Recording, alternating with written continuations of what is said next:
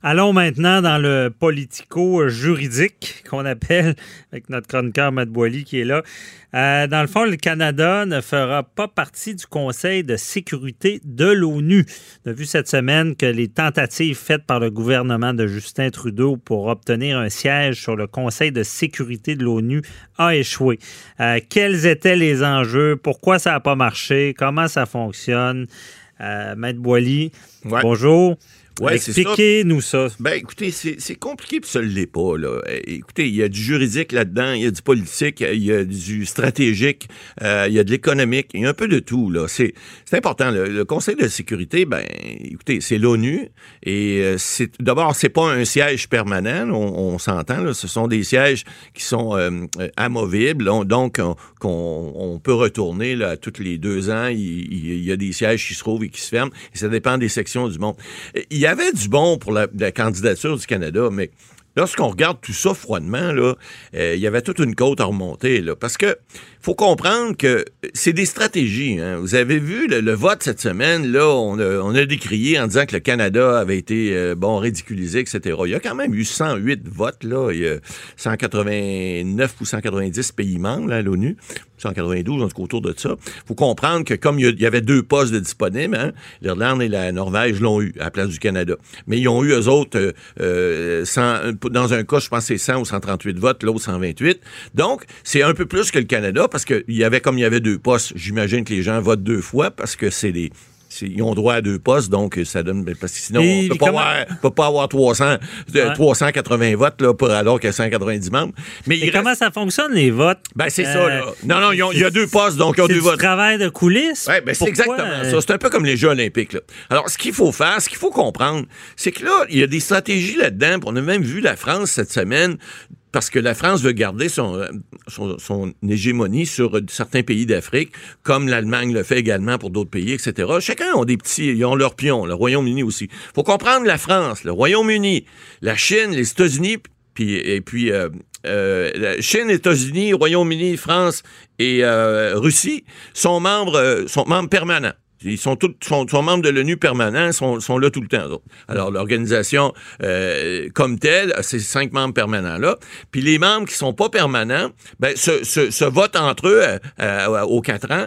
Puis comme M. Trudeau a dit cette semaine, c'est pas faux non plus. Il dit, nous autres on a eu juste quatre ans ou quatre ans et demi pour faire préparer notre affaire. Ben des certains journalistes ont dit, ben hey quatre ans pour une campagne, c'est pas c'est pas hier là, vous avez eu le temps.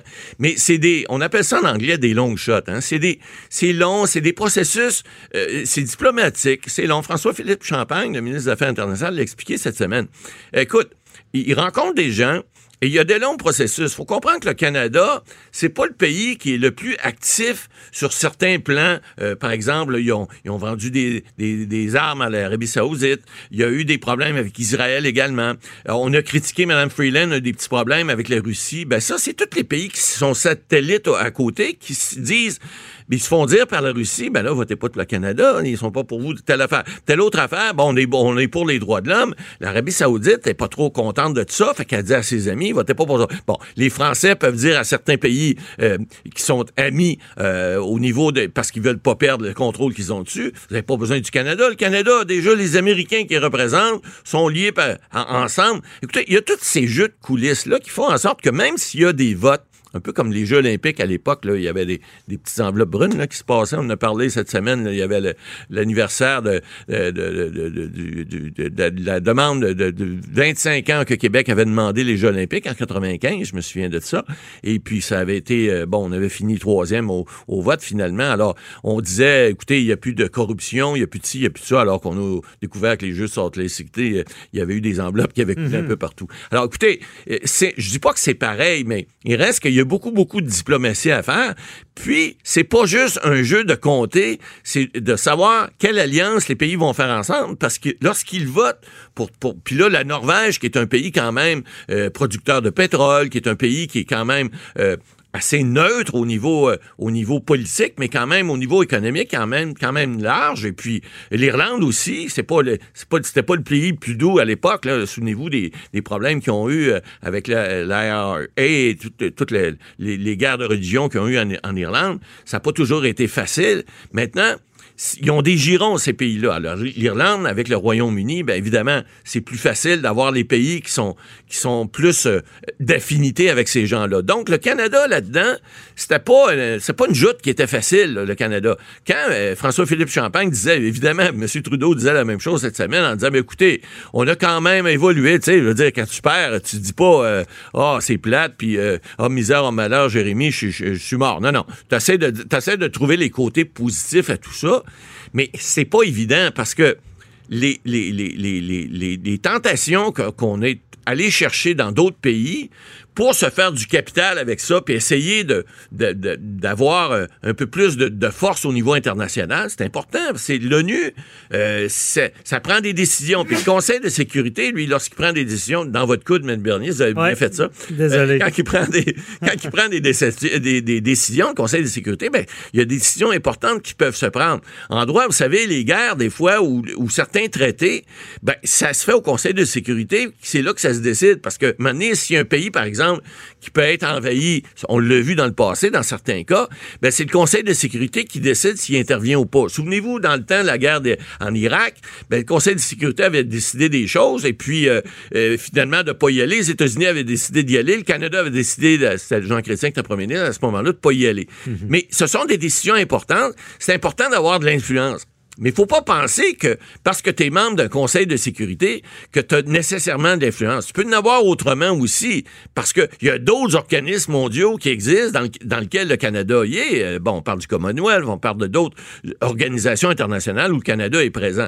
Maintenant, c'est sûr que si tu es présent dans plus d'endroits, dans des endroits de prestige, comme le Conseil de sécurité de l'ONU, ben ça aide beaucoup à la crédibilité d'un pays. Puis évidemment, tout ça, ça a des aspects économiques parce qu'en quelque part, si au niveau, on parle d'armement, on parle de, d'économie de, entre guillemets de guerre, ça fait vivre, ça fait vivre des, des vous savez, les Américains, c'est pas pour rien que souvent ils cherchent à, aller créer des litiges dans des endroits parce qu'il y a une économie souterraine de ça, une économie de guerre. Et là, on a beau dire, on fera pas de contrat avec d'autres pays, on ne pas d'armement, ça se fait pareil. C'est la réalité, ça. Alors, donc, ces choses-là, faut que les gens aient en, tête que c'est pas juste de dire on est parce que vous savez, nous autres, les avocats, on va être on va être sur un conseil de sécurité, donc on va être entre guillemets les juges de ce qui se passe sur la planète, puis on va essayer de on va essayer de décider pour ce qui va arriver dans d'autres pays, etc. Mais ça, ces choses-là, c'est pas juste de, juger, entre guillemets, comme avocat, comme juge ou, comme participant politique à une, une organisation mondiale, mais c'est d'avoir un poids politique sur ces décisions-là puis ça, ça amène des, des, des, des d'autres, d'autres conséquences économiques importantes pour un pays comme le Canada. Alors, faut comprendre ces éléments-là pour être capable de, de, de, voir jusqu'à quel point c'est important aussi, même si on n'a pas eu le, siège en question, puis même si c'est pas euh, euh, là qu'on va pouvoir débattre, ben on a quand même fait des pas parce qu'on a quand même communiqué avec beaucoup de pays. Il y a eu 108 votes, je le rappelle. C'est pas rien. C'est même si on, ils ont fini troisième, mais il y a quand même là, mhm.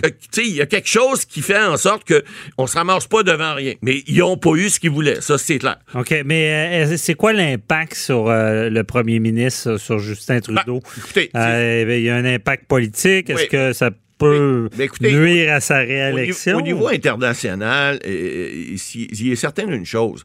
Euh, c'est sûr que Justin Trudeau, le, fils, c'est pas le père, il a pas la même crédibilité, sans être méchant, là, j'enlève rien à Justin Trudeau, mais il a pas la même crédibilité au niveau international. Lorsque Justin Trudeau parle, c'est pas la même chose que lorsque Vladimir Poutine parle, lorsque Emmanuel Macron parle. Et pourquoi? Parce ben, qu'il est, pas assez méchant? Non, c'est pas la question, c'est la notoriété internationale. Vous savez, ça s'acquiert. Madame Thatcher, lorsqu'elle a été élue en Allemagne, là, personne ne la connaissait, puis euh, l'ancienne première ministre britannique aussi, personne ne la connaissait, puis elle est devenue la femme de fer. Madame Thatcher, en Europe, c'est rendu la, la, la, la, plus respectée des, des, des politiciens européens. Mais comment ils, on serait... Ben, ils se font, c'est avec le temps qu'ils font ça, et c'est avec leur activité internationale. Or, le Canada, faut comprendre, le Canada, depuis des, les années Harper, le Canada avait décidé de se retirer de ces milieux-là parce qu'ils disaient, on va s'occuper d'avoir de nous autres, qui n'était pas bête non plus, mais on s'est retiré. Et là, lorsque les libéraux sont venus, il y a quatre ans et demi, ils ont dit, on va essayer de reprendre l'image canadienne. Mais tu peux pas reprendre une image comme ça lorsque pendant 10 ou 12 ans,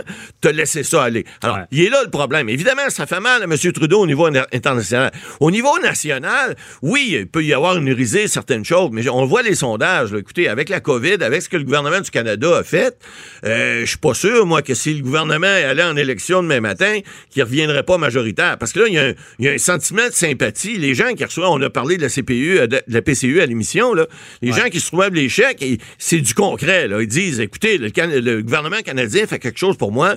Le gouvernement du Québec, même si M. Legault s'est fait critiquer un peu, euh, je sais qu'il est d'un sondage, il est encore au-dessus de 80 de, de, de, gens qui, l'appuient puis qui trouvent qu'il fait bien le travail. Alors, en niveau de crise, lorsque les gouvernements viennent sur le terrain, on avait critiqué M. Trudeau un peu au début, on se souvient, il y avait eu des mauvaises sorties. Bon, là, évidemment, ça l'a changé un peu. La Chambre des communes ne siège plus. C'est certain que c'est pas une image parfaite qu'il aimerait avoir, ça le ternit probablement un peu son image, pas mal plus au niveau international. Au niveau national, ben, on a passé un petit peu pour des ticounes. Cette semaine, il faut le, faut le dire, parce que ne, se présenter à un siège aussi prestigieux puis pas être élu, alors que c'est des pays qui, ont, qui le font quand même, l'Irlande et la Norvège ont fait la demande depuis nombre d'années, préparaient ça depuis peut-être 7, 8, 9 ans. Euh, mais c'est quand même un échec pour le gouvernement canadien. Alors ça, faut le reconnaître. Mhm. Puis penser que, euh, écoutez, je sais que pour les Jeux olympiques, les gens se reprennent souvent, là, que maintenant, il n'y a plus beaucoup qui en veulent, ça coûte trop cher. Mais il reste que euh, c'est une, c'est une, c'est une petite tâche sur, euh, sur l'image internationale du Canada. Puis il va falloir qu'il continue à, à travailler cet aspect-là pour être éventuellement reprendre un siège là-dessus. C'est pas la fin du monde entre nous autres, là, mm-hmm. mais euh, mettons qu'il aurait pu s'en passer. Oui, je comprends. Merci, Matt Bolly. On se reparle tout à l'heure pour la, la, la finale de l'émission de la saison. À tantôt. Bye.